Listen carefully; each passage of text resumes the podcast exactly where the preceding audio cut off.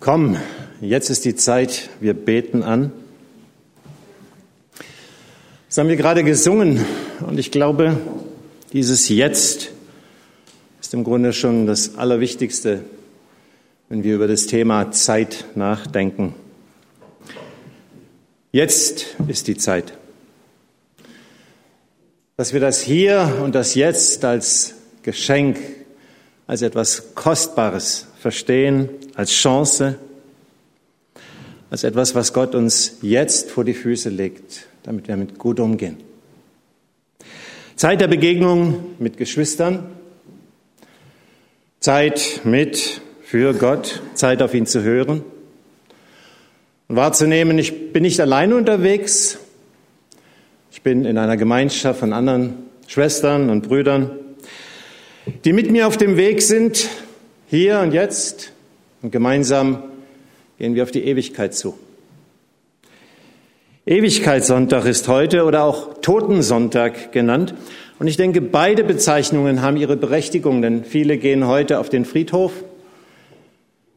weil sie nochmal am Grab verweilen wollen, ihren Gedanken freien Lauf lassen. Gedanken der Trauer vielleicht, Gedanken der Dankbarkeit, vielleicht auch das Gefühl, ich habe etwas versäumt, wie gerne hätte ich das nachgeholt. Ich denke an den Abschied von meiner eigenen Mutter. Das letzte Mal, als ich sie gesehen habe, als sie noch am Leben war, vor zwei Jahren, da hatte ich eigentlich den Impuls auf dem Herzen, jetzt betest du für deine Mutter, aber der Zug ging bald. Und ich dachte, ich muss den Zug noch kriegen. Das Gebet fiel aus. Ich habe sie nie wieder lebendig gesehen. Das ist mir ganz, ganz lange nachgegangen. Gott hat es mir eigentlich aufs Herz gelegt und ich habe auf die Uhr geguckt. Gleichzeitig bin ich aber sehr, sehr dankbar, dass ich rechtzeitig noch, bevor meine beiden Eltern sind kurz hintereinander gestorben vor zwei Jahren, dass ich mir wirklich die Zeit genommen habe, lang aufzuschreiben, wofür ich dankbar bin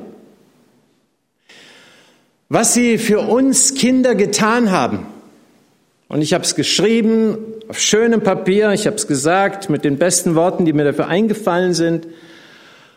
Und ich denke, das ist so wichtig und ich bin dafür dankbar, dass ich das noch rechtzeitig getan habe. Wie wichtig ist es, dass wir den Menschen, mit denen wir unterwegs sind, die Gutes uns tun, dass wir ihnen danken, rechtzeitig danken.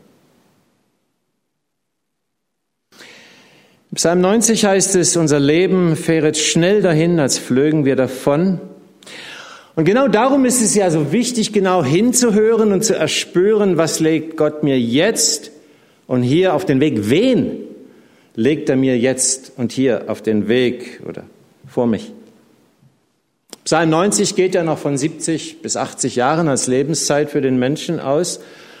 Heutzutage werden viele Menschen älter, wie wir vorher gehört haben, aber ihr musstet euch ja auch als Gemeinschaft auch von sehr viel jüngeren Menschen schon verabschieden. Manche kennen vielleicht noch Mertel, manche Martin Hannemann.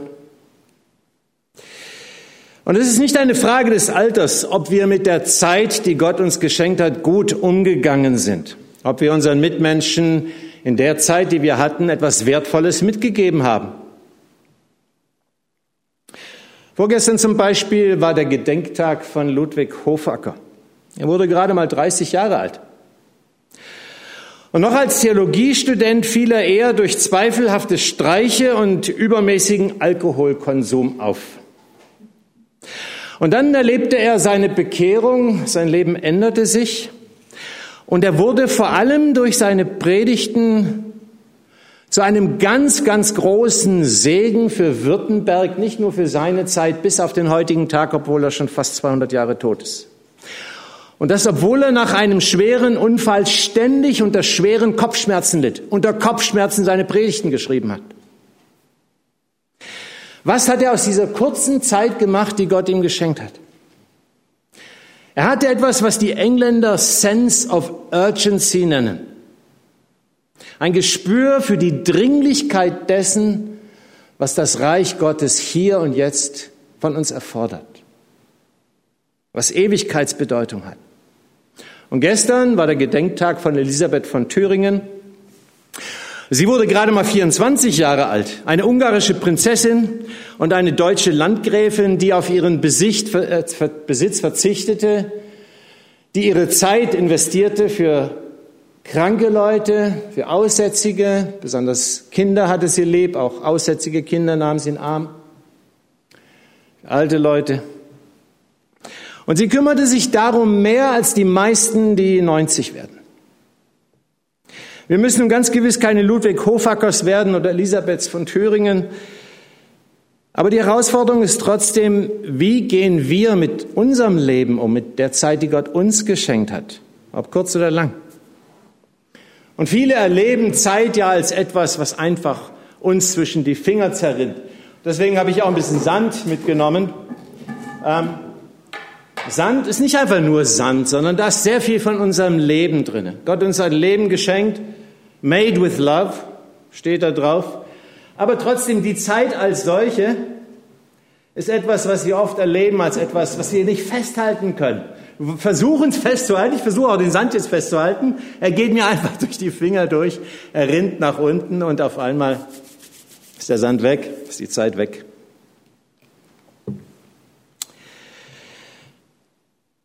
Es fähret schnell dahin, als flögen wir davon. Und Paulus sagt darum in Epheser 5, so seht nun sorgfältig darauf, wie ihr euer Leben führt. Nicht als Unweise, sondern als Weise und kauft die Zeit aus. Jetzt die Frage allerdings, was heißt das? Die Zeit auskaufen. Weil es hört sich so ein bisschen an wie der Spruch, Zeit ist Geld, noch viel mehr Aktivitäten in der gleichen Zeit unterbringen und deswegen möglichst Zeit sparen. Aber ich denke, wenn es allein darum ginge, Zeit einzusparen, da wären wir ja Weltmeister. Keine Zeit hat so viel erfunden, um Zeit zu sparen wie unsere. Seit der Beginn der Menschheit wurden nie so viele geniale Möglichkeiten ausgedacht, Zeit einzusparen. Wenn früher ein Kaufmann aus Schwäbisch Hall zum Beispiel nach Erfurt wollte, um seine Geschäfte dort zu machen, musste er mit seiner Postkutsche fünf Tage hinfahren und fünf Tage wieder zurückfahren. Heute lässt der reiche Kaufmann sich mit seiner Limousine zum Hessenthaler Flugplatz fahren, steigt dort in seinen Privatjet ähm, und ist relativ schnell wieder zurück und kann noch mehr Geld verdienen. Er kann das natürlich auch alles zu Hause erledigen. Per Videokonferenz. Dann kriegt er noch mehr unter. Was für eine Zeitersparnis. Eigentlich müssten ja all die Zeitersparnismöglichkeiten, die wir haben, ja viel, viel zusätzliche Zeit schaffen für anderes, für Beziehungen, für Familie, für Freunde, für Menschen, die uns dringend brauchen. Denken Sie an die Mütter, die vor nicht allzu langer Zeit ungefähr acht Kinder hatten und das ohne Wasch- und Geschirrspülmaschine, ohne Wäschetrockner, ohne Staubsauger, ohne Turbotopf, Mikrowelle und Thermomix, ohne bügelfreie Hemden, ohne das Smartphone, mit dem sie die Hausaufgaben der Kinder machen. Und früher mussten die Kinder auch noch, nee, nicht die Kinder, sondern die Eltern, die Mutter vor allem, Fersen, große Löcher in den Fersen stopfen von den Socken. Äh, heute ist der Zwirn teurer als die Socke, wird nicht mehr gemacht. Und trotzdem hat es für das Märchen oder die biblische Geschichte am Kaminfeuer immer noch gereicht. Heute haben Eltern ungefähr 1,4 Kinder und eben all diese grandiosen Zeitsparmaschinen. Sehr viel mehr Zeit also für das Märchen, sehr viel mehr Zeit also für die biblische Geschichte, sehr viel mehr Zeit für die Kinder, für gemeinsame Unternehmungen, für das gemeinsame Essen am gemeinsamen Tisch, das gemeinsame Gebet, sehr viel mehr Zeit dafür. Ist das so? Nein, ist nicht so. Irgendwie geht die Gleichung nicht auf. Dabei hat sich ja zudem noch für den heutigen durchschnittlichen Arbeitnehmer allein gegenüber 1950 die Arbeitszeit, einschließlich Arbeitsweg, um rund 800 Stunden im Jahr verkürzt. 800 Stunden, also 33,333 Tage im Jahr. So viele Tage zusätzlich sind uns geschenkt. Wo sind sie? Was machen wir damit? Und dann noch was, Zeit ist nicht gleich Zeit, das wisst ihr alle. Zehn Sekunden die Hand der Freundin ist relativ kurz. Zehn Sekunden auf einer heißen Herdplatte ist relativ lang, obwohl sich beides warm anfühlt. Es gibt auch vertane Zeit, es gibt erfüllte Zeit. Es gibt totgeschlagene Stunden, die ein Gefühl von Unbefriedigtsein hinterlassen, wenn man uns eine schlechte Fernsehsendung zum Beispiel angeschaut hat. Und Stunden, die uns beglücken und die wir noch lange und gerne zurückdenken, die uns erfüllen. Und vielleicht ist es ganz gut, am heutigen Ewigkeitssonntag mal zurückzublicken auf das letzte Kirchenjahr. Was waren solche Stunden, die erfüllt waren, die mich beglückt haben, die wertvoll waren, die kostbar waren? Und wie viel könnte ich vielleicht von den Stunden, die vertane Zeit waren, vielleicht im kommenden Kirchenjahr aus meinem Leben ein Stück weit verbannen oder kleiner machen? Weil Zeit nicht gleich Zeit ist, hat auch die Sprache des Neuen Testaments, nämlich das Griechische, gleich zwei Begriffe für Zeit. Und die sind sehr aufschlussreich. Es gibt Chronos, Chronologie, Chronometer. Weiß jemand, was ein Chronometer ist? Hm? Ja. Ähm, die geradlinig verlaufende Zeit, die wir ablesen können an der Uhr, am Chronometer, an den Jahresringen der Bäume, an den Falten in unserem Gesicht, am Herbstlaub, an der unerbittlich tickenden Uhr, die nur eine Richtung kennt. Chronos, die lineare Zeit. Und dann gibt es noch den Begriff Kairos. Und das Interessante ist, Kronos, beide Begriffe waren in der griechischen Mythologie Namen für Götter. Kronos war damals der mächtigste Gott, auch ein sehr grausamer Gott, der seine Kinder lebendig verschlungen hat, weil er Angst hatte, sie könnten ihn ablösen, übernehmen und dass seine Zeit bald abläuft. Interessant, oder? Nicht? Die Zeit frisst ihre Kinder. Kronos. Und dann gibt es aber noch Kairos. In der griechischen Mythologie war das einer, der mehr als junger Mann dargestellt wird. Der hatte so eine Stirnlocke, so ein bisschen eine Popperfrisur, hinten eine Glatze, geflügelte Schuhe ähm, um deutlich zu machen, wenn der an einem vorbei ist, dann kriegt man ihn nicht mehr zu fassen. Kennen Sie den Ausdruck? Kennt ihr den Ausdruck, die Gelegenheit beim Schopf packen? Er kommt davon. Der hatte vorne hier seine Popperlocke im Gesicht, die konnte man noch greifen. Wenn er erstmal vorbei war, gab es da nur einen kahlen Hinterkopf. Konnte man nicht mehr greifen, wenn der Kairos vorbei ist. Der Gott der günstigen Gelegenheit des rechten Augenblicks. Aber wenn die Gelegenheit erst vorbei ist, wenn der Kairos vorbeigeeilt ist, dann ist vorbei. Kommt nicht wieder. Kairos ist also die bedeutungsschwere, die bedeutungsschwangere Zeit, die uns geschenkt ist, die Gott selber uns schenkt. Zeit der Gnade, aber auch Zeit, die umschlagen kann in Zeit des Gerichts Wenn der Mensch die Zeit der Gnade nicht erkennt, und genauso wird eben im Neuen Testament der Begriff Kairos verwendet. Wie oft habe ich dich versammeln wollen unter meine Flügel, wie eine Glucke, ihre Jungen, ihre Küken. Aber ihr habt nicht gewollt, sagt Jesus einmal. Und die Zeit der Gnade vorüberstreichen lassen. Die Zeit der Kairos ist erfüllt und das Reich Gottes ist herbeigekommen. Tut Buße und glaubt an das Evangelium. So predigt Jesus zu Beginn. Die Zeit ist erfüllt, erfüllte Zeit. Mit Jesus kommt das Angebot der Gnade. Mit Jesus kommt der Kairos schlechthin. Und Jesus war ja auch nur ganz kurze Zeit für seine Mitbürger, Bürgerinnen greifbar, nur drei Jahre oder so. All die Zeit davor hat er als ganz gewöhnlicher Zimmermann gearbeitet. Seine Zeit war bald wieder vorbei. Aber nie zuvor, nie danach waren drei Jahre eine so gefüllte, eine so kostbare, eine zeitenwendende Zeit wie diese Zeit, diese drei Jahre, die Jesus gewirkt hat. Zeit wird eben nicht dadurch wertvoll, dass wir möglichst viel davon haben, sondern dass in ihr etwas mit Ewigkeitsbedeutung geschieht. Manchmal kann es eine einzige Begegnung sein, ein einziges Gespräch, das Ewigkeitsbedeutung hat. Und wir ein solches Gespräch führen, eine solche Begegnung uns geschenkt wird und wir sie nutzen, dann haben wir vielleicht in diesem Gespräch, in dieser Begegnung mehr für das Reich Gottes getan, als wir in 50 anderen Jahren, wo wir unser Leben ein Geschwätz zubringen, wie es auch im Psalm 90 heißt, getan haben. Die Zeit der Kairos ist erfüllt und das Reich Gottes ist herbeigekommen. Wo Jesus ist, wo Jesus wirkt, wo er bezeugt wird, da ist Reich Gottes. Da ist der Kairos. Die Zeit der Entscheidung. Gott ruft, er wartet auf unsere Antwort.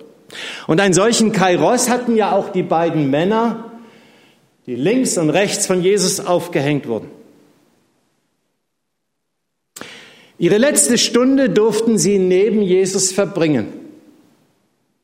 Wie haben sie diese letzte Stunde genutzt? Sehr unterschiedlich.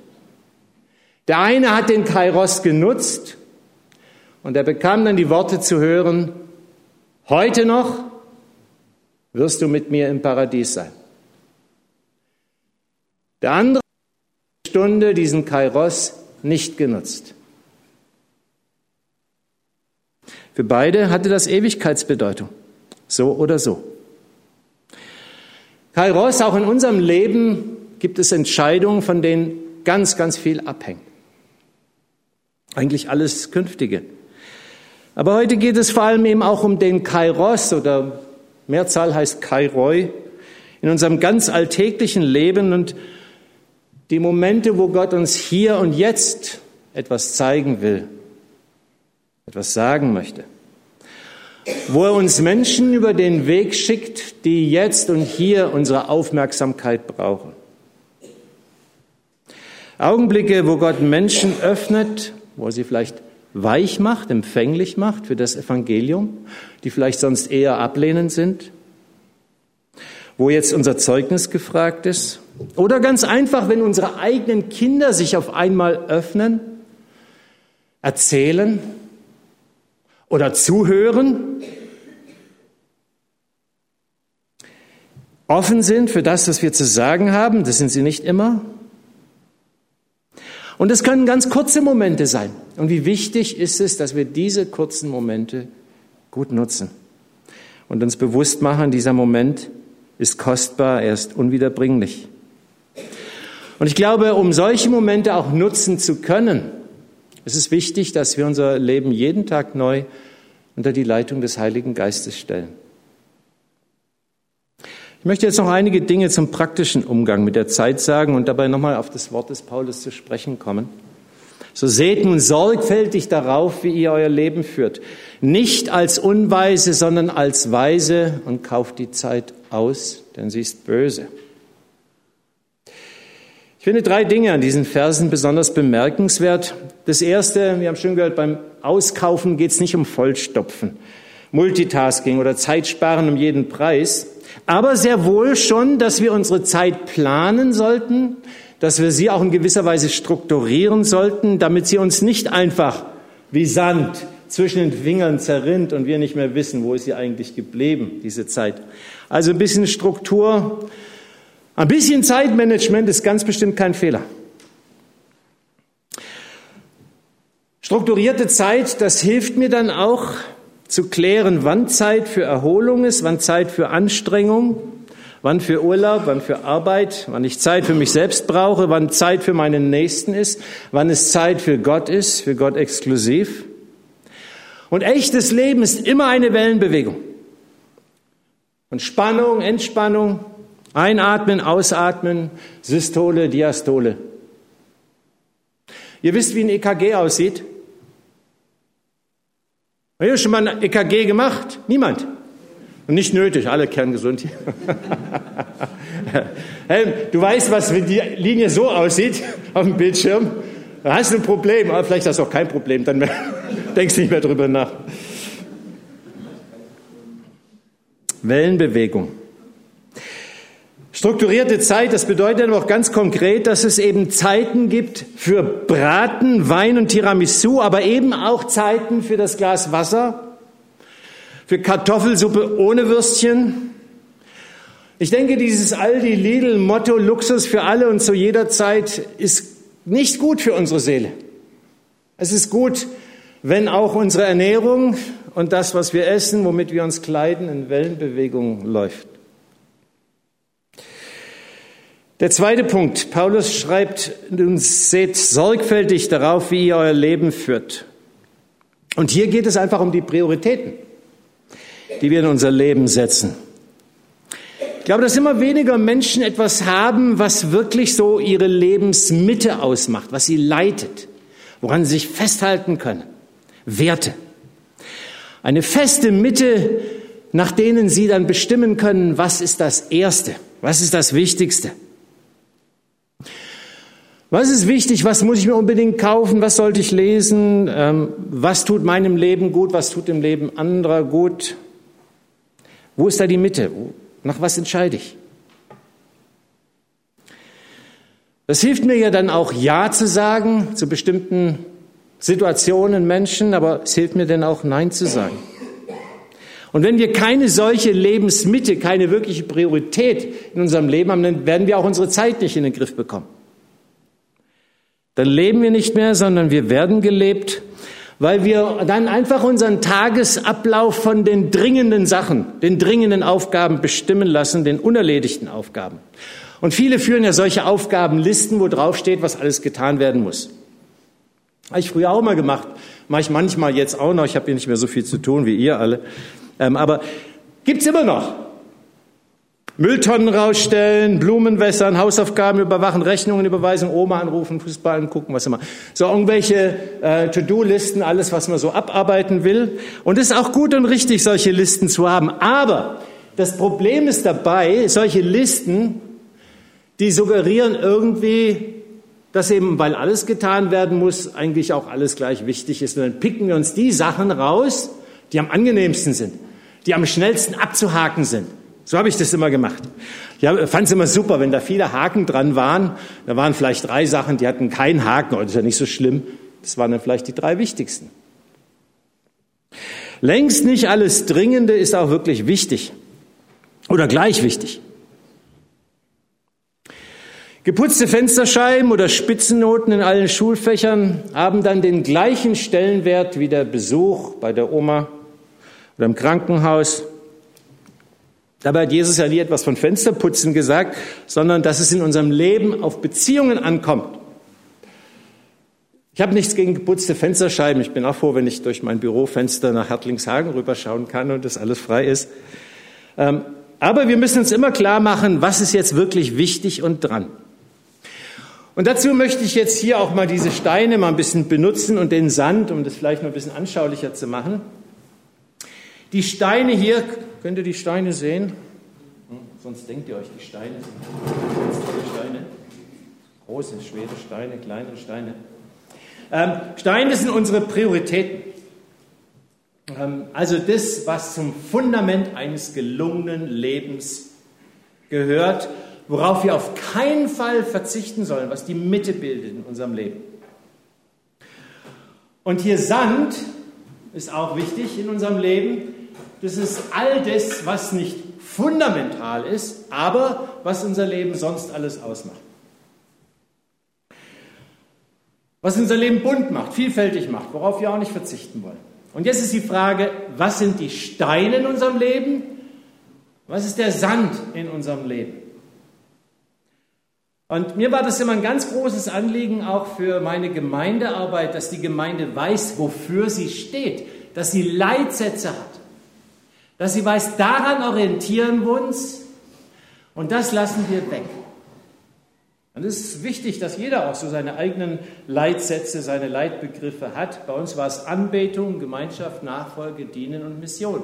Fünf Begriffe, die alles bestimmt haben bei uns, die in fast jedem Gemeindebrief abgedruckt waren, bei jeder Klausur vom Kirchengemeinderat vorkamen.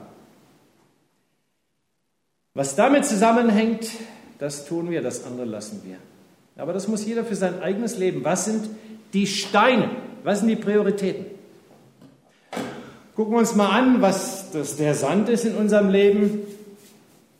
Da gibt es ziemlich viel, ist auch wichtig. Hecke schneiden zum Beispiel. Vielleicht nennt ihr mir einfach ein paar so Sachen, die so zum Leben dazugehören. Da gibt es nichts Schlechtes, alles wichtig, was weißt du was. Also, Hecke schneiden, was macht ihr sonst so? Was nicht überlebenswichtig ist jetzt. Also jetzt geht es nicht um die Steine, jetzt geht es um den Sand. Was? Kehrwoche? Oh, ganz wichtig. Ganz viel Sand. Was? Bücher lesen, auch wichtig. Kaffee trinken. Kaffee trinken. Ist eine Kaffeekanne hier? Telefonieren. Wie? Telefonieren. Telefonieren. Kriegt auch noch ein bisschen Sand. Oder viel Sand. Spül, genau. Oh, das ist ganz wichtig. Das ist jetzt mein Job immer. Was noch? Was noch? Ah, ich glaube, da gibt es noch ganz viel Sand. Also, alles, was mit Haus, mit Garten zu tun hat, natürlich, unsere Hobbys, Musik. Winterreifen aufziehen, habe ich gestern gemacht. Die sind auch wichtig. Ähm, Weihnachtsplätzchen müssen gebacken werden. Oh, da, da, muss jetzt ganz viel, weil die sind bald echt dran, die hat, hat hohe Priorität. Post muss geöffnet werden. Ähm, was gibt es noch? Steuererklärung. Steuererklärung, oh, danke schön. Wichtig. Ja. Karriere planen, auch wichtig. Kommt aus Land rein. Oh, jetzt geht er langsam. Äh, Fernsehen tun auch manche. Internet tun auch manche. Okay, also jetzt ist unser Sand leer. Okay, jetzt haben wir eigentlich schon ziemlich viel, was das Leben ausmacht. So, jetzt denken wir mal über die Prioritäten nach. Was ist Prio Nummer eins? Das dürfte doch keine Frage für euch sein, hoffentlich. Jesus. Jesus. Der kriegt der größte Stein, der kommt hier ins Glas rein. So. So, was sind noch Prios? Familie. Familie. Oh, kriegt auch einen ganz großen Stein. Familie. Freunde. So, jetzt wird es langsam eng hier. Arbeit. Arbeit. Dürfen wir auch nicht vergessen. Was gibt es noch? Darf ich auch darüber? Darf ich das mitkriegen? Was? Bausparvertrag. Der schon hier. okay, also ihr habt schon ganz viele wichtige Sachen. Aber das, jetzt haben wir ein Problem. Falsch rum angefangen. Ähm, wir kriegen das Glas nicht mehr zu. hey, das ist unser Leben hier, fängt hier an. Und das alles, das kommt noch irgendwie, wird noch nachgeschoben. Familie wird nachgeschoben halt und der Rest dann schon gemacht. Ähm, so rum sollten wir eben nicht planen. Das ist nicht gut. Sondern wir sollten anders planen. So, ähm, es tut mir sehr leid, dass ich diesen Stein jetzt auch wieder rausholen muss, aber nur zu Demozwecken. So, jetzt wollen wir es nämlich anders machen. Jetzt kommt der ganze Sand, kommt jetzt mal hier in die Kaffeekanne rein. So. Und jetzt machen wir es richtig. Jetzt kommen erst die Prios. Erst kommt Jesus. Gottesdienst, Gemeinde, unser Glaube, die stille Zeit, Lobpreis, Anbetung, Gehorsam, Hören auf die stummen Impulse. So, dann Familie, ganz wichtig. Kommt auch. Dann Freunde. Äh, ich sage, Arbeit gehört auch dazu. Wir müssen ja irgendwie überleben, oder? Wir müssen unsere Familie ernähren. Gehört auch zur Nächstenliebe, dass unsere Kinder was zu essen kriegen. Alles, was mit Geist, Körper und Seele zu tun hat, selbst wenn es im Fitnessstudio ist, äh, ist nicht euer Körper ein Tempel des Heiligen Geistes? Also Körper, Seele, Geist. Würde ich sagen, ist auch Prio. Es gibt noch andere Prios. Noch eine letzte Prio. Wir haben noch einen Stein. Ähm, so, jetzt kommt das Leben, was vielen so viel Freude macht. Das können wir jetzt hier. Müssen es nicht alles nochmal sagen. Mal gucken, ob es überhaupt noch Platz hat hier. Jetzt haben wir erstmal die Steine, erstmal das Wichtige reingetan. So, jetzt schütten wir, schütten wir, schütten, schütten, schütten. So, jetzt können wir noch ein bisschen rütteln. Und siehe da, unser Leben gefüllt. Volles Leben. Okay, ich glaube, ich habe euch ein bisschen reingelegt, so einfach ist es ja nicht. Ist ja nicht so, dass wir für alles andere dann genauso gut Zeit hätten. Prius heißt auch, ich habe dann für anderes vielleicht keine Zeit. Aber ich glaube, der Punkt ist schon klar. Es geht zuerst mal um die Steine. Jesus hat die ganze Heilige Schrift, sämtliche Gebote Gottes unter eine einzige Prio gestellt. Und dieser Punkt kam in die Mitte. Liebe Gott und liebe deinen Nächsten. Alles, was damit zu tun hat, allerhöchste Priorität in unserem Leben. Und wer nicht Prioritäten im Leben setzt, wem alles gleichgültig ist, der wird dann auch vielem gegenüber gleichgültig. Und was tut der Mensch, wenn er keinen Sinn mehr im Leben sieht, weil es gleichgültig ist, weil das auch Sinnverlust bedeutet? Entweder wird depressiv, verdämmert vor sich hin, oder er erhöht einfach sein Lebenstempo. Das ist auch eine Möglichkeit. Immer mehr reinpacken, immer schneller sich bewegen, immer größere Ziele, sich vor Augen halten. Mehr Termine, mehr Events, mehr Vergnügungen, mehr Verpflichtungen. Kennzeichen unserer Zeit ist, hat jemand mal gesagt, dass wir immer schneller ankommen, um immer kürzer zu verweilen. Ähm, oder, und das trifft, glaube ich, auch zu, wenn die Seele pleite ist, was macht sie dann? Geht sie shoppen. Äh, da ist unheimlich viel Wahrheit drin. Überprüft euch selbst. ich muss meine eigene Nase fassen. Ich kenne das. Und der letzte Punkt von Erich Kästner stammt das Zitat, amüsiert euch, das Leben muss noch vor dem Tode erledigt werden. Und wir haben gesehen, dass danach eben auch unsere Gesellschaft tatsächlich lebt, auch mit dem Tempo und so. Und die wichtigen Fragen werden aber dabei an den Rand gedrängt. Wer bin ich? Wozu bin ich auf der Welt? Was ist nach dem Tod? Ich glaube, es ist so wichtig, dass wir uns immer wieder neu vor Augen halten, was sind die Steine in unserem Leben, was sind die Prios. Dietrich Bonhoeffer hat seinen Studenten mal mit auf den Weg gegeben, denkt jeden Tag mal fünf Minuten über die Ewigkeit nach, dann ordnet sich vieles in eurem Leben neu. Und wie gut, wenn wir eines Tages, wenn wir nach unserer Zeit gefragt werden, wie wir sie verbracht haben, vor dem Thron Gottes, wenn wir dann nicht sagen müssen, ich habe 7,5 Jahre vorm Fernseher verbracht. Wäre ja nur Bundesdurchschnitt, wäre ich ja nur wie alle anderen auch. Oder sonntags habe ich mir ein Möbel angeguckt. First things first, setzt die Prioritäten richtig. Und vor allem nehmen wir den Augenblick ernst, den Gott uns schenkt. Und so möchte ich enden mit einem sehr schönen Gedicht von Andreas Gryphius. Da heißt es, mein sind die Jahre nicht, die mir Zeit genommen, mein sind die Jahre nicht, die noch mögen kommen.